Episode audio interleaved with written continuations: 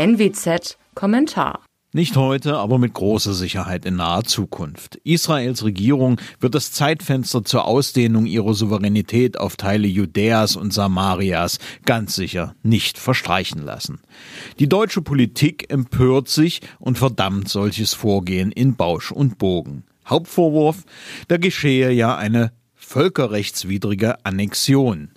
Diese Interpretation dieses Framing möglichen israelischen Handels ist inzwischen in Deutschland und in Europa zu Gemeingut geworden, was es weder wahrer noch redlicher macht. In Wirklichkeit geht es hier weder um eine Annexion noch um eine Aggression, vielmehr stellt sich die historisch gewachsene Realität gänzlich anders dar.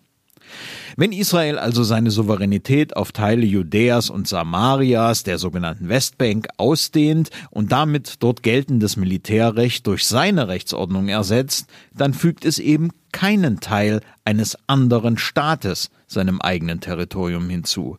Das wäre in der Tat eine Annexion. Die wäre nach der UN-Charta und nach dem Statut des Internationalen Strafgerichtshofes verboten.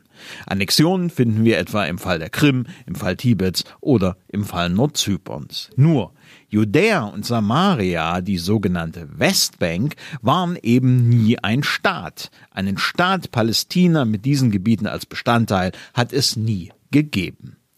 Bis 1918 gehörten sie zum Osmanischen Reich, danach waren sie britisches Mandatsgebiet, um schließlich zwischen 1948 und 67 von Jordanien verwaltet zu werden. Judäa und Samaria sind bis heute schlicht umstrittenes Gebiet. Die Resolution von San Remo von 1920 und das Palästina-Mandat sagen im Übrigen nichts darüber aus, dass es Juden etwa verboten sei, auf dem Gebiet der heutigen Westbank zu siedeln. Ganz im Gegenteil. Dort wird die historische Verbindung des jüdischen Volkes mit dem gesamten Mandatsgebiet Palästina einschließlich Judäas und Samarias ausdrücklich betont. Beide Dokumente sind bis heute Bestandteil des internationalen Rechts. Es gilt, wer heute fordert, dass Juden aus der Westbank verschwinden, besorgt das Geschäft der Judenreinheit, wie man es aus Deutschlands übelster Zeit kennt. Wie da mit zweierlei Maß gemessen wird, zeigt die Tatsache, dass heute 1,7 Millionen Araber als Staatsbürger in Kernisrael leben. Von Genozid oder der Vertreibung der Araber aus diesen Gebieten ist ebenfalls nichts zu bemerken. Die arabische Bevölkerung wuchs dort von 1967 bis heute von 950.000 auf rund 4,6 Millionen Menschen. Die Araber in diesem Gebiet wären dann das erste Volk, das sich während eines sogenannten Genozids vervierfachte. Nun kann man einwenden, dass Israel ja 1967 die umstrittenen Gebiete militärisch erobert habe und durch diese gewaltsame Eroberung ein Rechtsbruch geschehen sei. Das verkennt den Charakter des Krieges von 1967. Israel kam damals mit knapper Not einem konzentrischen Angriff Syriens, Libanons, Jordaniens und Ägyptens auf seine Grenzen zuvor. Dieser Angriff hatte nur ein einziges Ziel, die Auslöschung des jüdischen Staates. Die arabischen Staaten hatten es in ihrer Hybris nicht für möglich gehalten, geschlagen zu werden. Sie zahlten den Preis mit ihrer Niederlage, ganz so wie Deutschland 1945.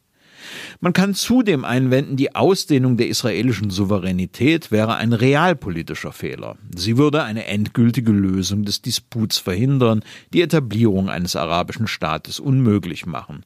Auch hier lohnt der Verweis auf die arabische Hybris. 1948 lehnten die Araber den Teilungsplan der UN ab und versuchten, die Juden ins Meer zu treiben.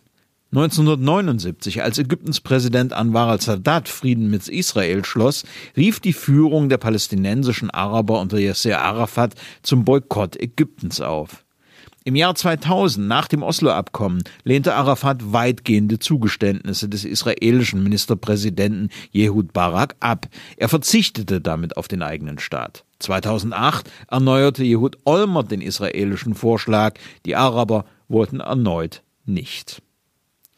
Es ist genau diese Ablehnung, die einen arabisch-palästinensischen Staat bis heute verhindert hat, eine Ablehnung, die aus dem fortgesetzten Wunsch entspringt, Israel gänzlich zu zerstören.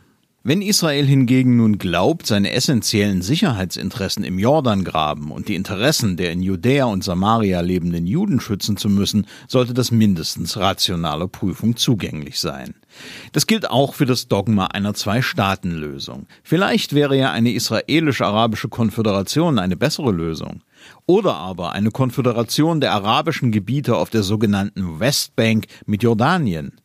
Mit Sicherheit ist es an der Zeit, vom toten Pferd Zwei-Staaten-Lösung abzusteigen. Es ist tot und ihm wird kein Leben mehr eingehaucht werden können. Auch das ist eine realpolitische Erkenntnis.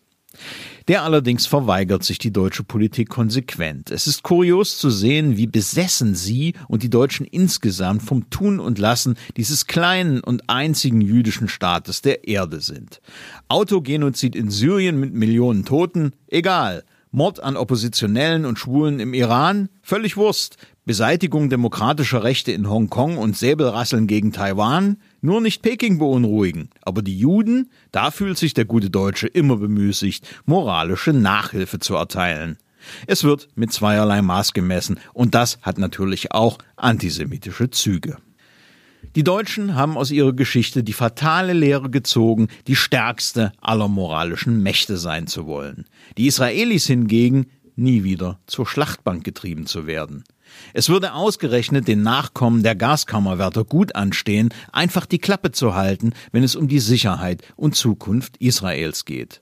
Das gilt auch, wenn die Ausdehnung israelischer Souveränität auf Judäa und Samaria in der Tat ein kontroverses Unterfangen ist. Mein Name ist Alexander Will. Bitte bleiben Sie uns gewogen. Sie hörten einen Kommentar der Nordwestzeitung.